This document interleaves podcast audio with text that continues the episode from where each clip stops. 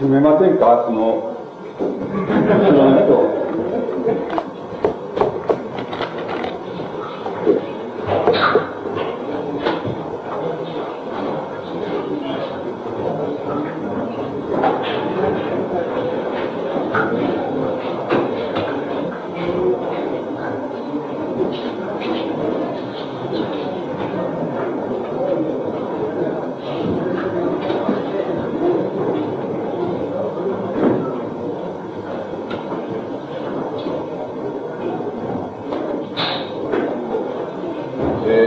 僕があの愛知大学へ、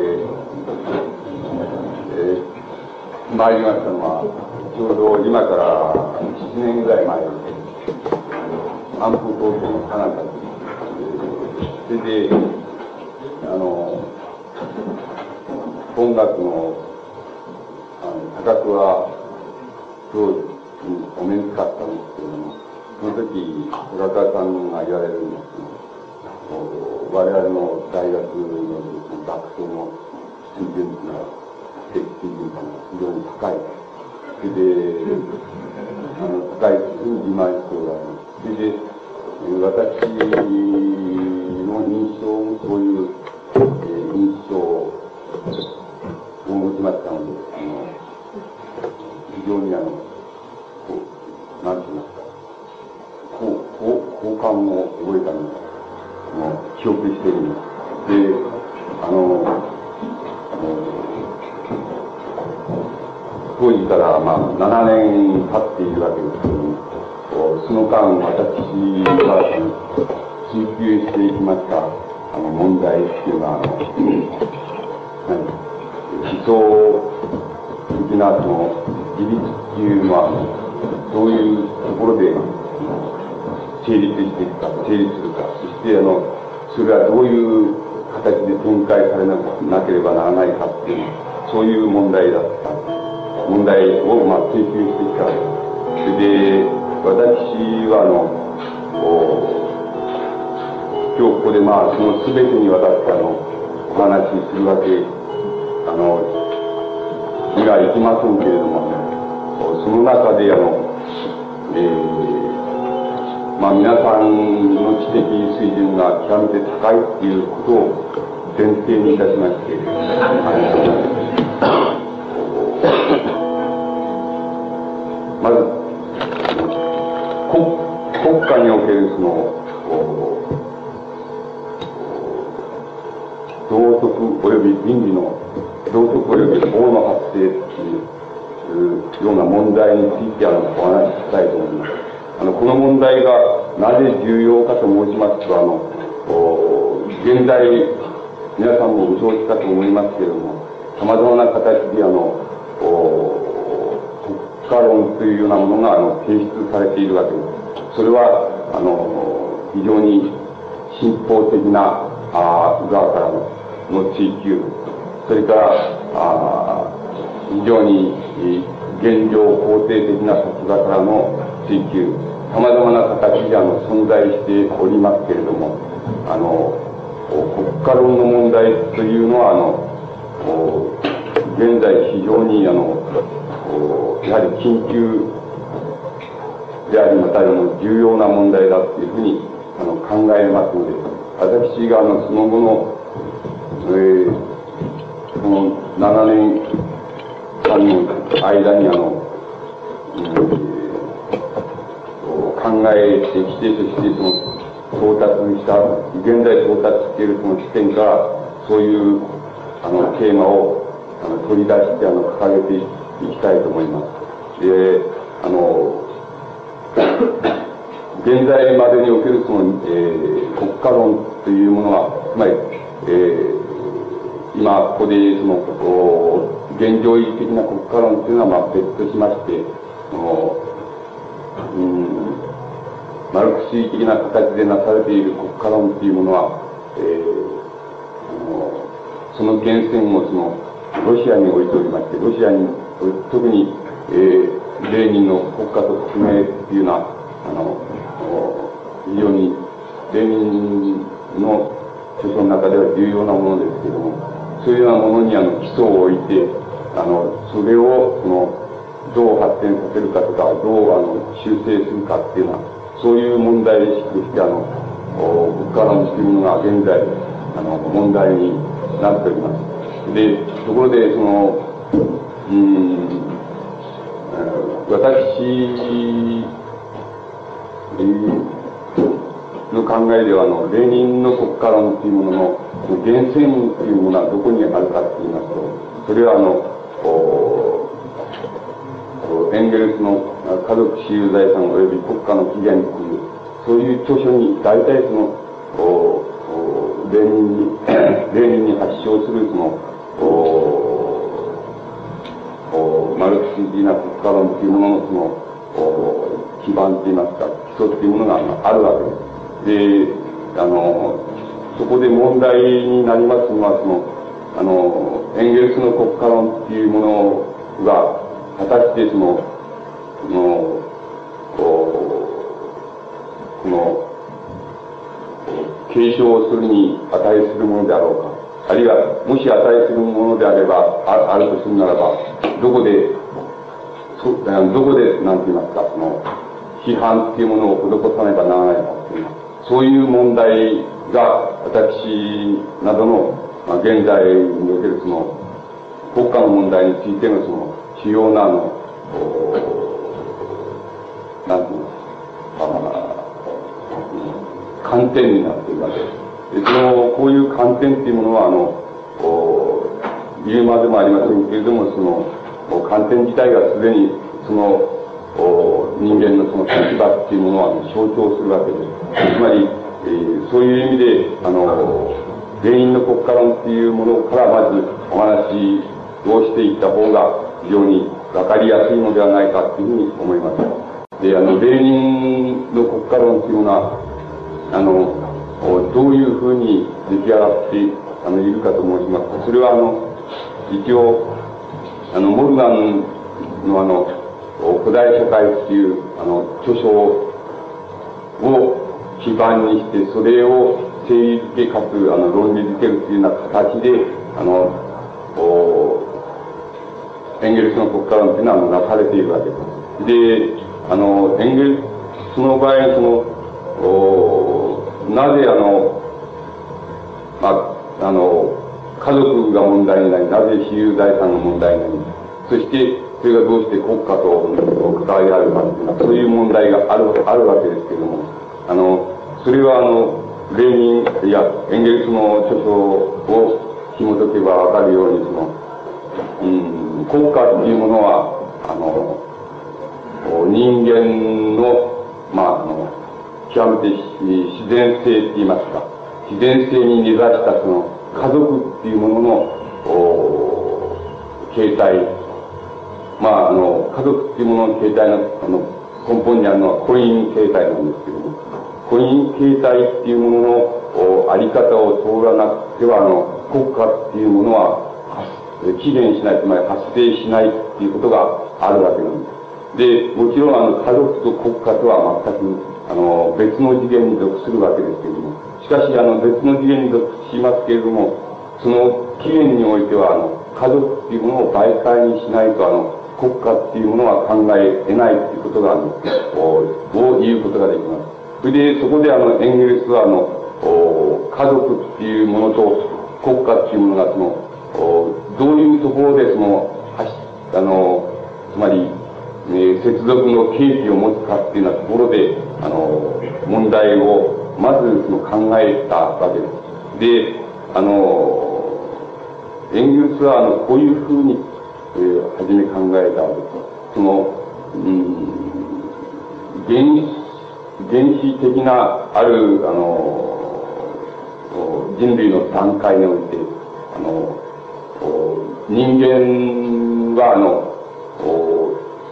一段階と、一つの段階として、あの、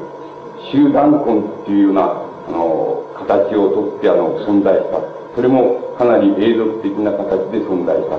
つまり永続的な形であるから、まあ一段階として設定できるわけですけども、あの、原子集団婚というようなものを想定したわけです。原子集団婚というのは何かと申しますと、あの、うん、つまり、ある一つの、部落なら部落、あるいは村落なら村落っていうものがあるとすれば、部落内における全ての男性は全ての女性とその性的な自然行為を行うことができると。つまり、性的な自然関係を結ぶことができるっていうのは、そういう段階を想定したわけです。もちろん、あの、そういう段階でも、あの、ある特定の男女が、例えば、割合に永続的な、あの、かんあの、形で、あの、関係を保ち、で、ある男女においては、あの、まあ、あの、えー、そういう関係は瞬瞬間的と言いますか、一時的なものに過ぎなかったっていうのは、そういう様々な形態を取り得るわけですけども、とにかく、あの、ある、そんなあるいは部落中のその、における全ての男性と全ての女性は性的な関係を結ぶことができると。そういう段階を、あの、想定して、えー、考えたわけです。で、なぜそういう段階をエンゲルスは考えたかと申しますと、あの、そういうふうに考えないと、あの、エンゲルスのかん、あの、エンゲルスの理論から言っても、あの、そういうふうに考えないと、あの、つまり婚姻形態、つまり家族、あの、家族の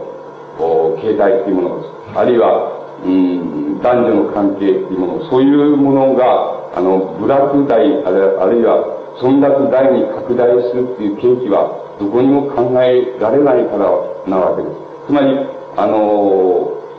もしも、あの、集団婚で、部落中の男女がその、自由に交わるっていうことができるっていうのは、そういうようなことを想定しない限りは、あの、婚姻形態の、まあ、あの、おおまあ、あの、つまり婚姻形態っていうものが、あの、そのまんまの部落大に拡大しうるっていうのは、そういう契機が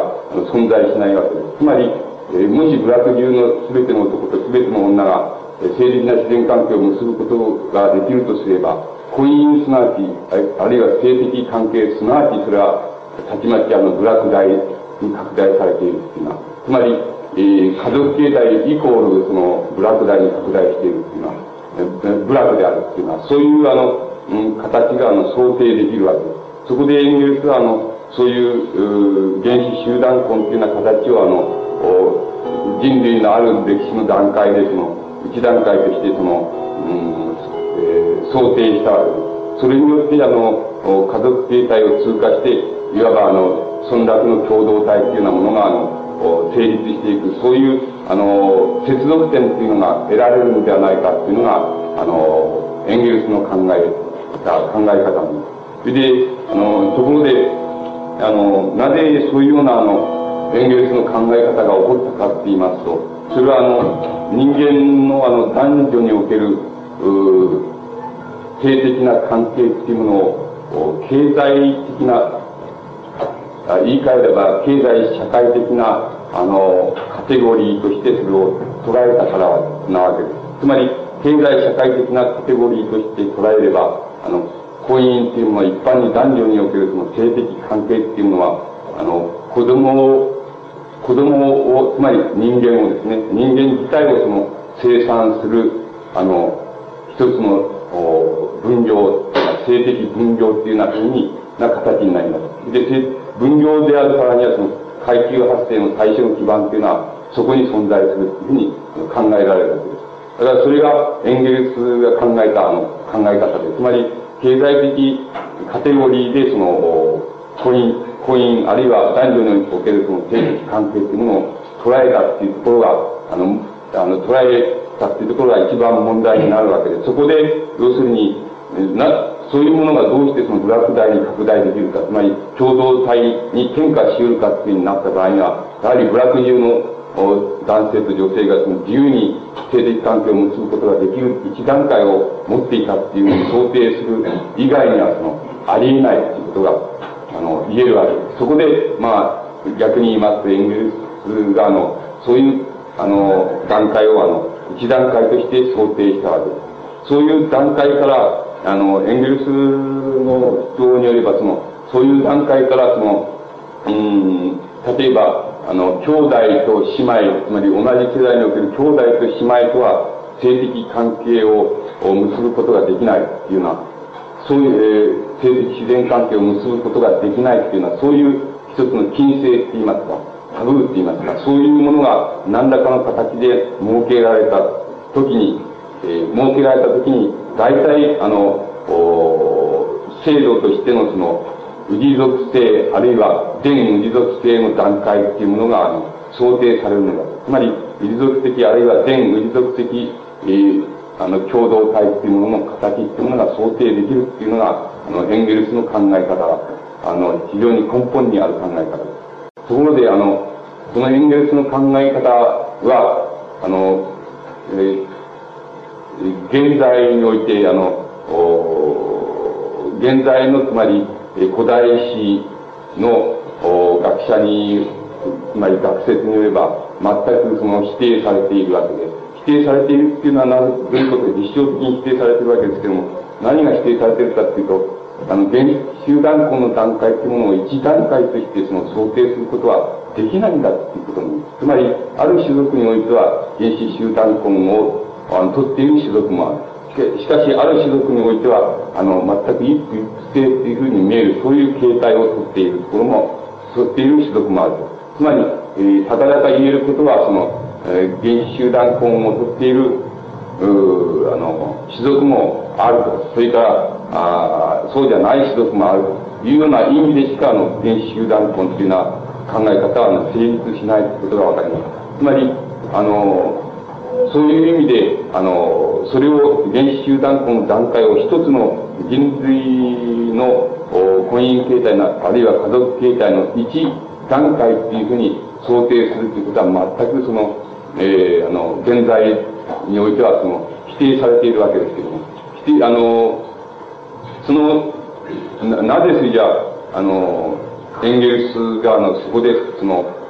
間違ったかっていうようなことが、あの、なぜそこで、ま、理論的に間違ったかっていうことが問題になるわけですけども、それはあの、エンゲルスがあの、つまり、えー、人間の男女に、男女の、おにおける性的関係っていうもの、それを経済的、あるいは、えー、経済社会的カテゴリーとして捉えたっていうこと。つまり、あるいは経済社会的なカテゴリーとしてのみ捉えたっていうのは、そういうところに最初のあの、問題点が、あの、の問題点が、あの、考えられる。つまり、最初の問題がそこにあるんじゃないかっていうことが考えられる。つまり、あの、エンゲルスの理論っていうのは、どこが、どこがダメなのかっていうことが問題になるわけですけど、それは、あの、経済社会的範疇っていうもの、カテゴリーっていうものを、いわばあの、うん、あの、人間、あの、こう、全カテゴリーって言いますか、全体のカテゴリーの中で、あの、経済社会的範疇っていうものの位置づけっていう言いますか、位置づけっていうものがうまくできていなかったっていうようなことに、あの、問題は結局着せられるわけです。そうしますと、あの、どういうことが言えるかと申しますと、例えば、性としての、セックスとしての人間、言い換えれば、あの、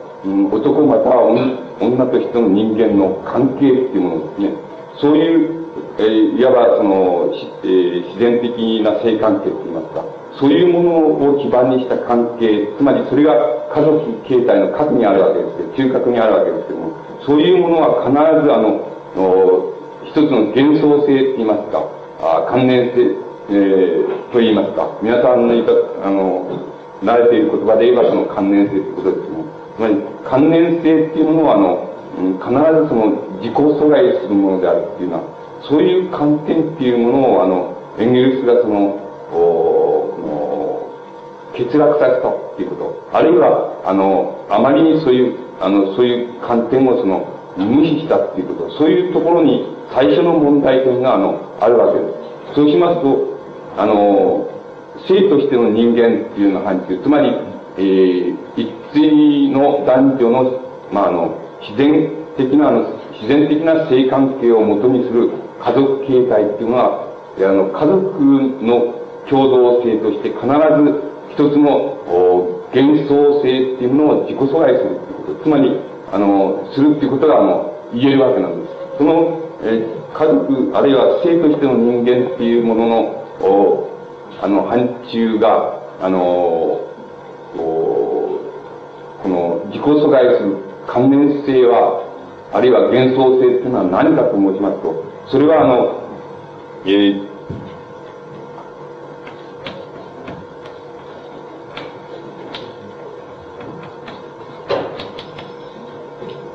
あの、それはあの、水元素っていう、あの、ことなわけです。つまり、あの水元素っていうのは何かって言いますと、その、その基盤っていうものは、全くあの、男女における、つまり性としての人間における、その、あの、性的な自然関係っていうものを基盤にして、そこで生まれてくる、あの、幻想性、あるいは関連性の領域ですね。それを、まあ、水元素っていうふうに、あの、言うわけです。つまり、言うわけですっていうのは僕が言うわけですけど、つまり、水元素の領域っていうふうに言うことができます。その、だから水元素っていうのは、つまり絶えず、絶えず人間があの、他者を、あの、他人を意識しなければならない、おられない世界って言いますか。絶えず他者を意識すられな、意識しなければおられない世界、つまり観念の世界っていうものを、水元素の世界っていうふうに、あの、呼ぶことができます。この水元素の世界以外、例えば、個々の人間としてのその、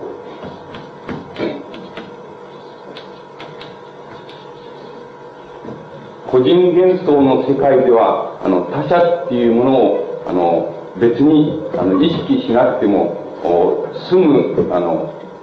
瞬間、あるいは段階というものがあるわけですけれども、あの、家族としての人間、あるいは、その、性、性的な範疇における人間っていうものは、必ずあの、人間が、あの、生み出すその幻想性っていうものは必ず、絶えず他者を他者の存在っていうものを、あの、意識せざるを得ないっていうのは、そういう、あの、世界だっていうことができます。で、この問題っていうものは、あの、言うまでもなく、あの、経済社会的な範疇から、もし性っていうものをそういうふうに考えれば、経済社会的な範疇を基盤とするに違いないわけですけど、いわば自然的、自然のカテゴリーっていうものをあの、基盤にするわけですけれども、それを基盤にしながら、あの、そこから生み出される関連性っていうもの、そういうものを追幻想の世界っていうふうに、あの、呼ぶことができます。そういうふうに考えていきますと、あの、こういう追幻想の世界っていうものを想定することによって、なぜそれでは、あの、こういう家族形態、あるいは婚姻形態の、おある程度、その持続した、あの、段階っていうもの、段階といいますか、あの、持続性っていうものが、あの、共同体、あるいつまり、えー、全氏族的、あるいは氏族的な共同体っていうものに転化し得るかっていうような問題について、エンゲルと全く違うような、違う、あの、考え方に到達することができます。で、あの、それを、あの、申し上げてみますと、えー、まずあの、家族っていうものを非常に、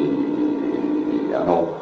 単純にな家族っていうものを想定しますと、これは、あの、言うまでもなく父親と母親つまり一対の男女っていうものの自然的な性関係を基盤にして成り立っている、あの、水幻想の世界であるわけです。で、その、その、例えば父と母っていうもの、それを父と母の世代、つまり前の世代というふうに考えてみますと、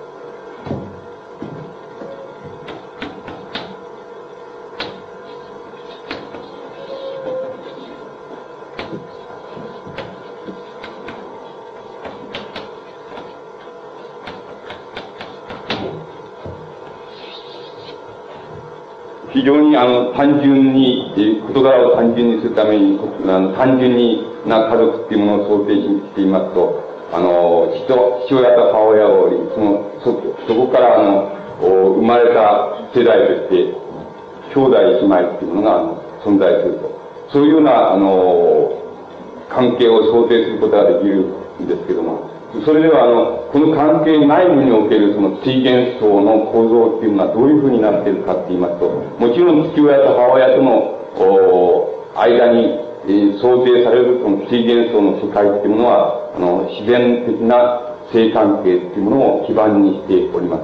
あの、ところで、あの、今度は、えー、兄と弟の間に存在する水元素っていうものが想定されるわけですけども、この場合には自然的な性関係っていうものは、あの、存在しないわけです。しかし、あの、関連性あるいは幻想性としての水元素っていうのが存在するっていうふうに考えることができます。その水元素っていうのは何か、どういう、あの、構造を持っているかって言いますと、それは大体においてその父親または母親、つまり前の世代っていうものが、あの、死滅した時に大体解体してしまうだろうっていうような、そういう追元層っていうものを、あ兄、ものが、あの、兄と弟っていうのは、つまり男、男性の兄弟っていうものの間に想定される、あの、追元層の特徴なわけです。それから、あの、それは、あの、姉妹っていう場合にも、ほぼ同じだと思います。つまり、あの、えー、姉と妹の間に存在しうる追元層っていうもの、そういうものはもちろんあの自然的な性関係というものを基盤にしておらないわけですけれども、しかしあの、そこで想定される水元層っていうのは、やはり父親または母親の世代があの死滅し、そして姉が他の男性と、あるいは妹が他の男性と、あの、えー、それぞれまた家族形態を分化したときに、大体姉と妹の間にある水元層っていうのは消滅してしまうだろうというようなことが、あの、想定することができます。つまり、あのそういうような形で、あの、姉と妹の間にも、あの、性的な自然、あの、自然関係こそなけれ、なけれ、その、おつい、ついなる幻想っていうものは、あの、存在するっていうことができます。で、ところで、あの、うん、これを、いわば、あの、個人、つまり、個体の論理、あるいは、あの、精神の、なんて言いますか、精神構造の問題っていうのに、あの、還元しますと、あの、これはあの、フロイトならフロイドっていうものの、あの、非常に得意な、あの、領域に属するわけです。つまり、えー、死、死とこの関係とか、母とこの関係とか、母と男の子の関係、あるいは父と女の子の関係っていうのは、そういう関係っていうものが人間の精神構造っていうのを決定する第一要因であるっていうのは、つまり、フロイトの考え方っていうのは、そういうところに行きます。つまり、ここでは何が、フロイトなんかの問題にしているのは何かって言いますと、あの、対なる幻想のうち、世代をことにし、あの、えー、ことにするその幻想、追幻、対なる幻想っていうものが、あの、いかにその人間の精神構造というのを決定する要因となり得るかっていうのが、あの、例えばフロイトの非常にあの主要なあの関心になった問題である。ところで、今我々はそういう、つまり、あの、えー、縦の、つまり世代をことにする、言い換えれば、あ時間的な、あるいは時代的な問題、えー、関係っていうものは、あの、時代的な関係から見られた、あるいは時間的な関係から見られた水元素っていうのを問題にするのではなくて、つまり国家の問題に到達したいわけですが、もちろん、つまり空空間性といいますか、空間的に、えどういうふうに問題が、地元素の問題がその展開されるかっていうようなことが、あの、非常に、あの、重要な問題になってきます。で、今、あの、うん、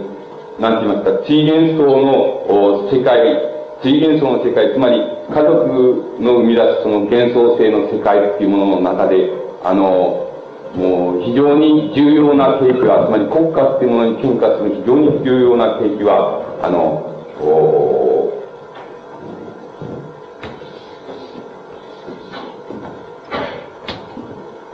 兄弟と姉妹っていうものの間に想定されるその地元層の世界、つまり地関連の世界っていうのが非常に重要な問題になるわけです。それで、あのこの兄弟と姉妹との間、言い換えれば、例えば姉と弟の間、あるいは兄と妹の間っていうこと。それはもちろん、あの、性的なあの、自然関係っていうものを伴わないわけですけれども、しかし、地域伝統っていうのは想定できる。しかも、あの、ここに、この、この間に、つまり兄弟と姉妹との間に存在するその水元層っていうのは、あの、かなり永続的だっていうことができるんです。つまり、あの、父親と母親の世代っていうものが仮に、あの、消滅しても、つまり、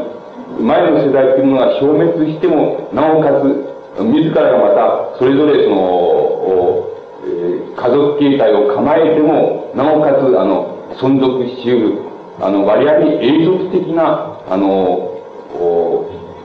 水元素の世界っていうふうに考えることができます。それが、いわばあの、兄弟と姉妹っていうものの間にある、あの、水元素の非常に特徴をなすわけです。そうしますと、あの、うん、えー、我々、我々の、つまり、国家っていうものを、起源における、起源を考える場合の問題に問題となる、その最も重要、重要なあの、家族関係の幻想性っていうものは、兄弟と姉妹との間にあるっていうことが、あの、言い得るのです。例えば、ここに、あの、エンゲルスが想定したように、あの、原始的な段階での母系性っていうようなものを想定していきますと、あの、母系性の系列はもちろん、え、きょあの、姉妹の間に、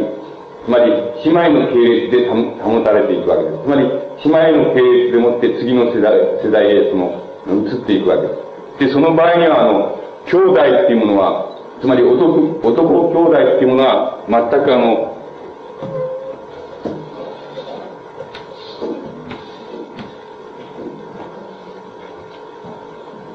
男の兄弟っていうのは、例えば、えー、あの、母系性あるいは母権性の社会では、あの、えー、いわばあの、一、えー、単純か、あの、家族っていうものを想定しますと、その家族とは全く関係がないないわけです。つまり、その母系性の根幹というものは姉妹の世代に伝えられていくわけですけども、あの、その場合の兄弟っていうものは、全くあの、遺族、遺族、また、他の種、えー、あの、種族、あるいは、あの、同じ種族でも全く違った、あの、あの、系列のところから、例えば、あの、あの、系列におけるその女性と婚姻することによって、全くあの、系列的に言いますと、あの、母系家族、母系社会におけるその、家族形態のその、発展の主要系列から全く除外されていくわけです。しかし、あの、除外されていくわけです。だから、兄弟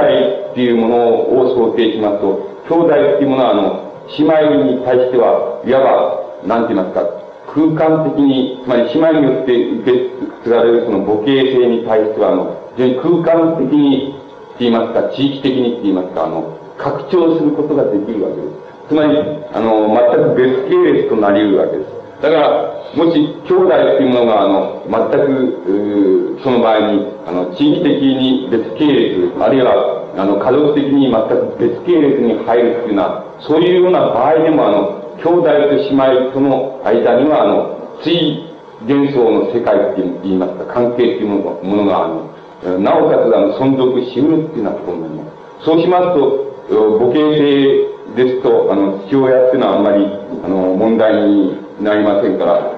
あの、母親が問題になりますと、あの、あの、家族系列としては、あの、家族形態の、家族の発展系列としては、あの、兄弟と姉妹とは全く変わりのない、あの、家族系列に、あの、入っていくわけですけど、それにもかかわらず、その間には、あの、水元素っていうものとしての関係が存続し、そして、それがまあ、例えば、同じ母親の、同じ母親から生まれたものであるというような意味での、おなんて言いますか、えー、ね、同房崇拝と言いますか、え、そういうような感情においては、あの、結合性を有するわけです。だから、兄弟と姉妹とは仮に地域的に、あの、あの、全く遠いところに住み、それから全く離れて住み、つまり一部、あの、部落あるいは一村落をはみ出すだけの、その、遠いところにその、例えば住み、そして、あの、家族系列としても全く別系列に入るっていうのは、そういう形を想定したとしても、なおその両者の間には水元素としての関係って言いますか、かえー、関連的関係っていうものは存続しますし、なおかつ、同じ母親から出たという意味では、あの、種族的なって言いますか、ああの、同房崇拝みたいな、そういうようなものっていうのは、やはり、あの、存在しうるわけです。つまり、そういう観点に立てば、明らかにあの、おなんて言いますか、ある結合性を持っているわけです。つまり、そうしますと、あの、エンゲルスが想定したその集団婚、原子集団婚なんていうのは、あの、全く想定する必要はないのであって、つまり想定する必要はないのであって、つまり兄弟姉妹におけるその追幻想っていうものを考えれば、それは地域的にも、あの、いかようにも、おなんて言いますか、あの、拡大できますし、それから、またあの、幻想性としても、おあの、家族系列としても、あの、極めてその、かん、あの、無関係であるという、つまり家族としては非常に無関係なもの存在になっていくと。しかしそれにもかかわらず、次なる幻想っていうものは存在する。それから、あの、同、同、同合崇拝っていうようなものも、また、あの、崇拝、存在する。そういうような形を想定しますと、これ自体が、あの、こういう関係自体が、あの、つまり、えー、部族、あの、あるいは、あの、村落大、村落の共同体って言いますか、あるいは二族的な共同体って言いますか、あるいは全二族的な共同体と言いますか、そういう形態にまであの、婚姻形態自体があの、すぐにあの、拡張できるっていうことがわかります。つまり、あの地域的にも拡張できますし、それから、あの、血縁的にも全く無関係な家族を営むに至るわけですけれども、なおかつ、次なる幻想としての結合性というのは存在し、それから関連的結合性が存在して、また、同じ、あの、母親を祖先とするというような意味で、あの、あの、の結合性も存在すると。そういうような形を想定しますと、家族っていうような形が、あの、部落大に、あの、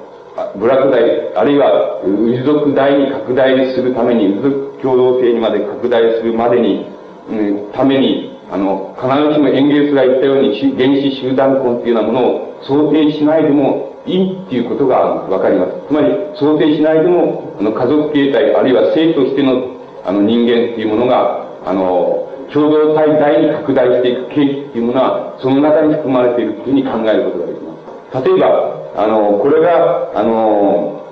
まあ、皆さん、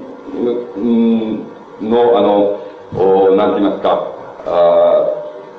まあ、あるいは、この、読んでおられるかもしれない、その、つまり、えー、ヤバ、ヤバ大国論争なんていうのがありますけども、ヤバ大国っていうのは何かっていう、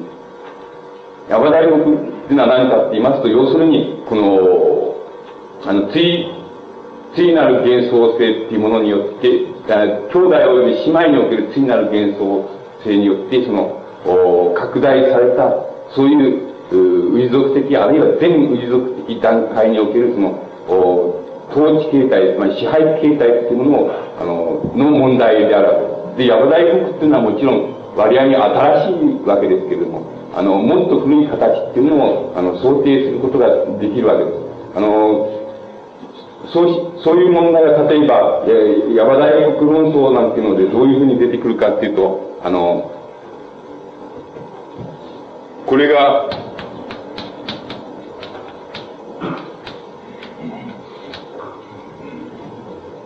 つまり、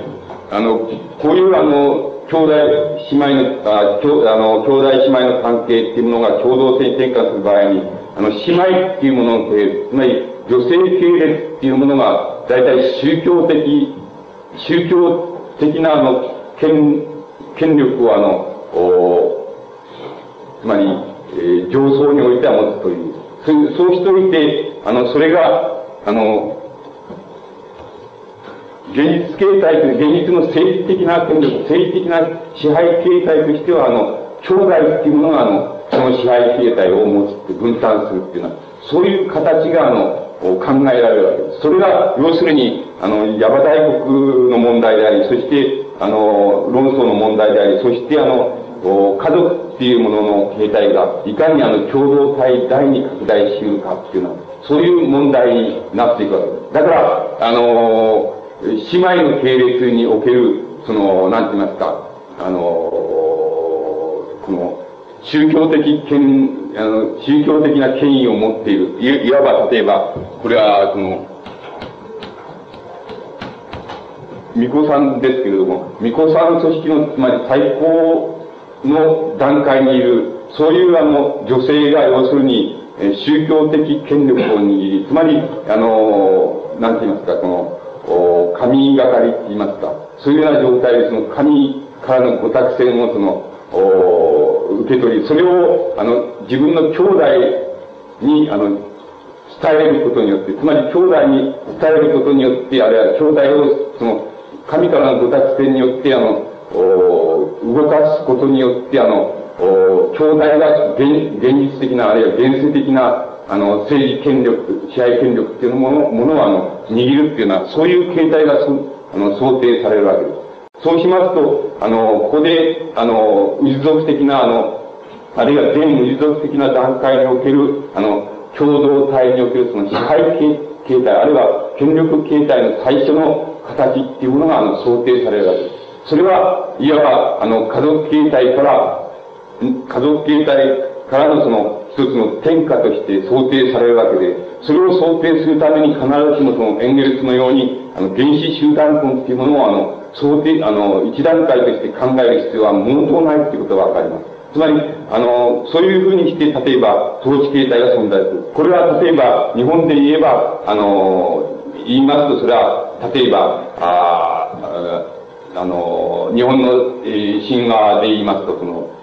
えー、その、アマテラスっていうのと、その、えー、スタノーの、スタノーの御事って言いますか、スタノーの関係っていうのは、そうなんです。そのアマテラスっていうのは、その、いわばこう、こういうその、全民族的な段階におけるその政治的な形態っていうもの、政治支配的な形態っていうものの頂点に位するその姉であり、そして、スタノーなスタノーっていうものがその、弟であるっていうのは、そういう、あの、神話の一つの形態っていうものが生み出されるわけですけども、その原型はまさにその家族形態っていうものがいかにしてその共同体大に、つまり拡大し得るかっていう問題、そういう問題におけるその最初の形態だっていうようなふうにあの考えていくことができます。で、ここまで転化したときに、だ、だいたいその、あの、つまり家族形態あるいは血縁形態っていうものを、あの、えー、集団っていうものをその基盤にした一つの共同体っていうものが、あの、想定されるわけです。そしてそ、その共同体における、あの、権力の、おお持たれ方っていうものがどういうふうになっているかっていうような問題が、あの、ここで想定されるわけです。それで、えこれがいわば、あの、全、全国家的な、つまり、全、国家の前期に属する段階っていうものが、そこであの、考えられるわけです。で、あの、それではあの、こういう警戒っていうものが、あの、国家っていうものに、国家っていうものの最初の形態に変化するのは、あの、どういう景気によってであろうかっていうのは、あの、ことがあの問題になってきます。で、この場合にあの、おおうん、このエンゲルスはこういうふうにやはり、えー、考えたわけです。つまり、あの、こういう民族的な、いわばあの、家族形態、あるいは血縁集団っていうものを基盤にする、あの、民族的、あるいは全民族的な共同体っていうもの、ものからですね、えー、いわばあの、血縁集団が基盤ではなくて、そして、えー、あの、土地ですね、土地所有っていうようなもの、土地所有っていうような形態を、あの、土地、土地所有の形、つまり土地をどういうふうに所有するかっていうのは、あの、あるいは占有するか、あるいは私有するかっていうのは、そういう形態を基盤にする段階へその、えー、経済的範疇としてはその発展していく。そうすると、そ、その、それをもとにして、例えば、あの、統一的な、つまり、あの、民族みたいな血縁集団ではない、その、いわば統一社会的な、あの、お部族社会って言いますか、あの、部族国家って言いますか、あるいは種族国家って言いますか、そういうものが、あの、発展してきたんだっていうふうに、やっぱりエンゲルスは、あの、考えていったわけです。で、あの、この考え方っていうものも、あの、非常に、あの、疑わしいわけで、あの、血縁集団を基礎にする、いわば、先ほど言いました家族集団っていうものを基盤にするその民族的な共同体っていうものは、どのような景気で、あの、どのような景気で、あの、部族的な統一社社会、言い換えれば、あの、国家の始めなんですけども、国家成立の始めなんですけども、そういうものに転化し得るかっていうのは、そういう、あの、問題において、あの、うん、エンゲルスの取った考え方は、先ほど申しました、その家族にとって、あの、ついて、あの、取った、あの、考え方と全く同じで、あの、なんて言いますか、やっぱり経済、えー、社会的な、あの、範疇の発展として、一発展として、あの、を、基盤としてそれを捉えて、あの、遺族から部族的な統一社会っていうもの、つまり必ずしも血縁だけが集まるっていうような集団じゃない、そういう集団っていうものの成立、言い換えればその、最初の国家なんですけども、最初の国家の、をあの、想定したわけです。ところで、ここでもエンゲルスの考え方っていうものは、あの、あらゆる、例えば、あの、経済的範疇におけるその共同性っていうものは、共同性っていうのは、共同性の関係っていうものは、あの、必ず、あの、あの、観念として、あるいは幻想として、あの、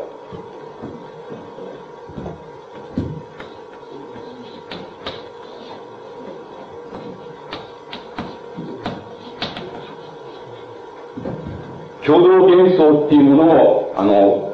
えー、幻想としてその自己阻害するものだと。つまり、あの、血縁の問題を離れて、血縁っていうものは、つまり、言い換えれば、性としての人間、セックスとしての人間の問題なんですけど、あの、そうじゃなくて、あの、地域的な、つまり土地私有っていうようなもの、土地所有っていうようなものを基盤にする、そういうあの、共同体においてですね、共同体においては、必ずあの、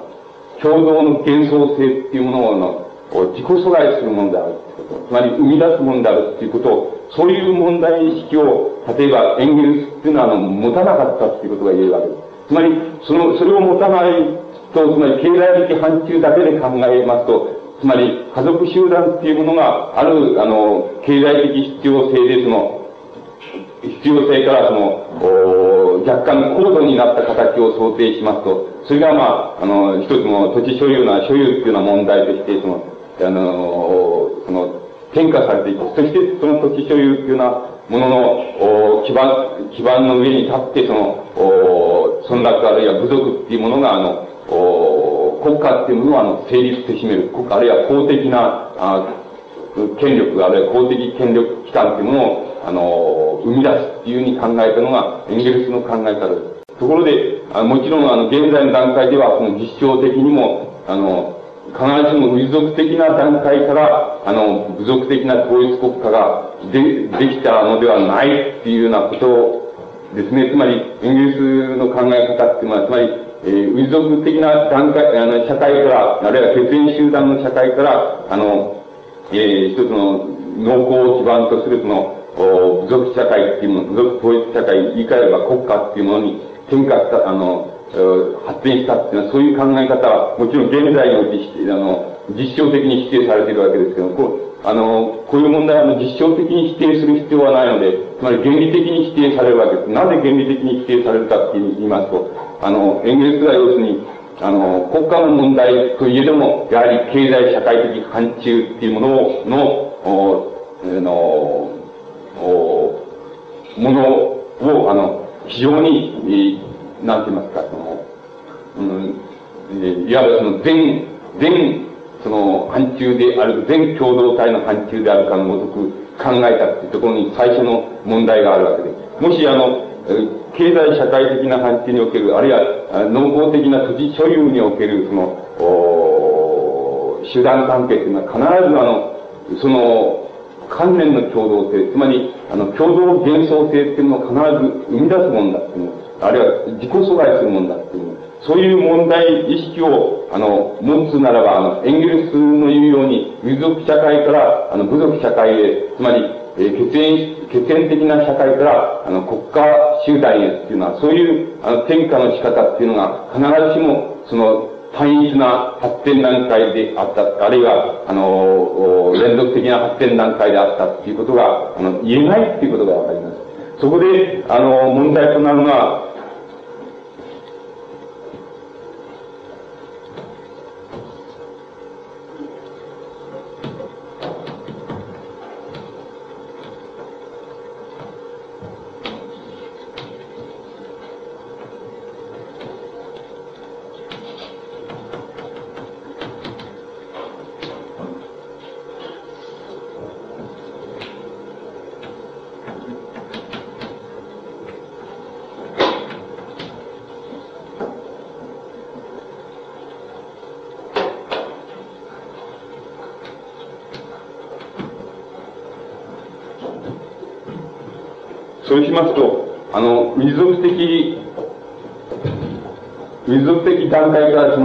的な統一国家、最初の統一国家っていうのは、そういう発展の仕方は、経済社会的な範疇からは、あの、その、一つの発展というふうに見ることができるわけですけれども、しかしあの、こ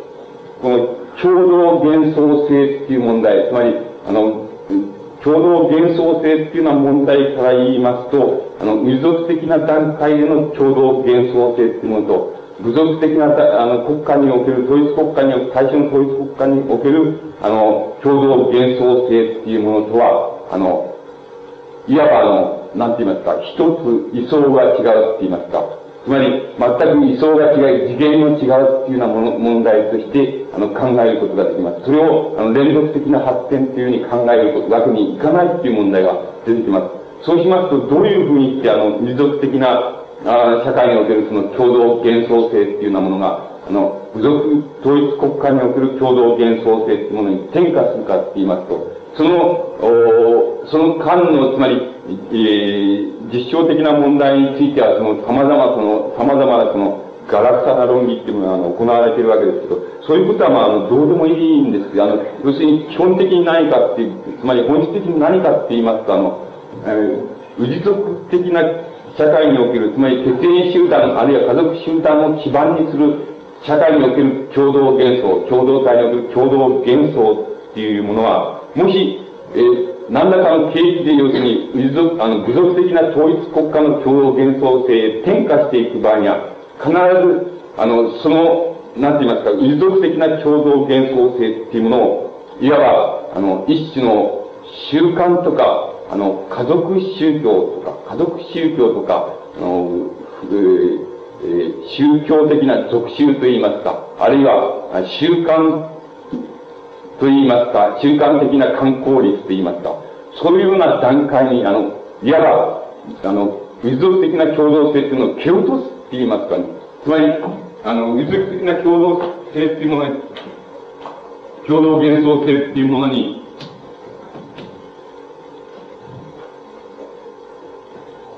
民族的な共同幻想性っていうもののある一定の水準を考えますと、必ず、あの、部族的な統一国家っていうものに、あの、段階に発展するためには、あの、ここにおける共同幻想性っていうものを、あの、家族、家族あるいは家族集団が観光率といいますか、習慣といいますか、あの、習慣的宗教といいますか、そういうものの段階に、いわば、蹴落とすことによって自らが、あの、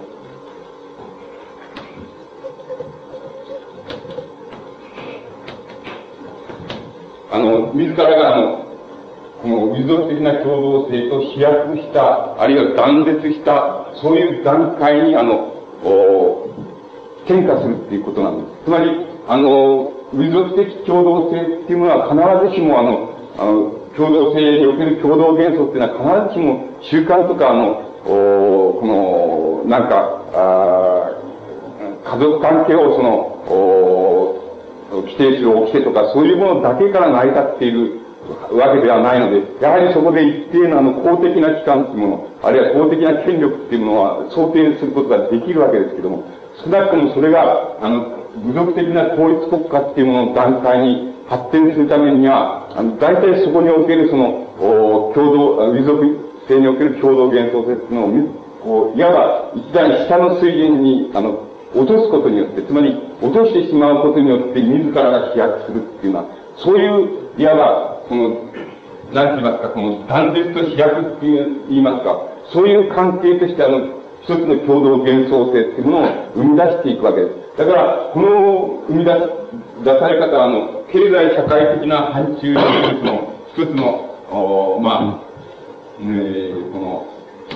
いわばこの連続的な発展段階っていうのは、そういうようなところからは、決し、からだけは、あの、決してあの、解き得ないのだって、あの、あの、国家っていうものの問題を考える場合には、必ずあの、そういう、つまり、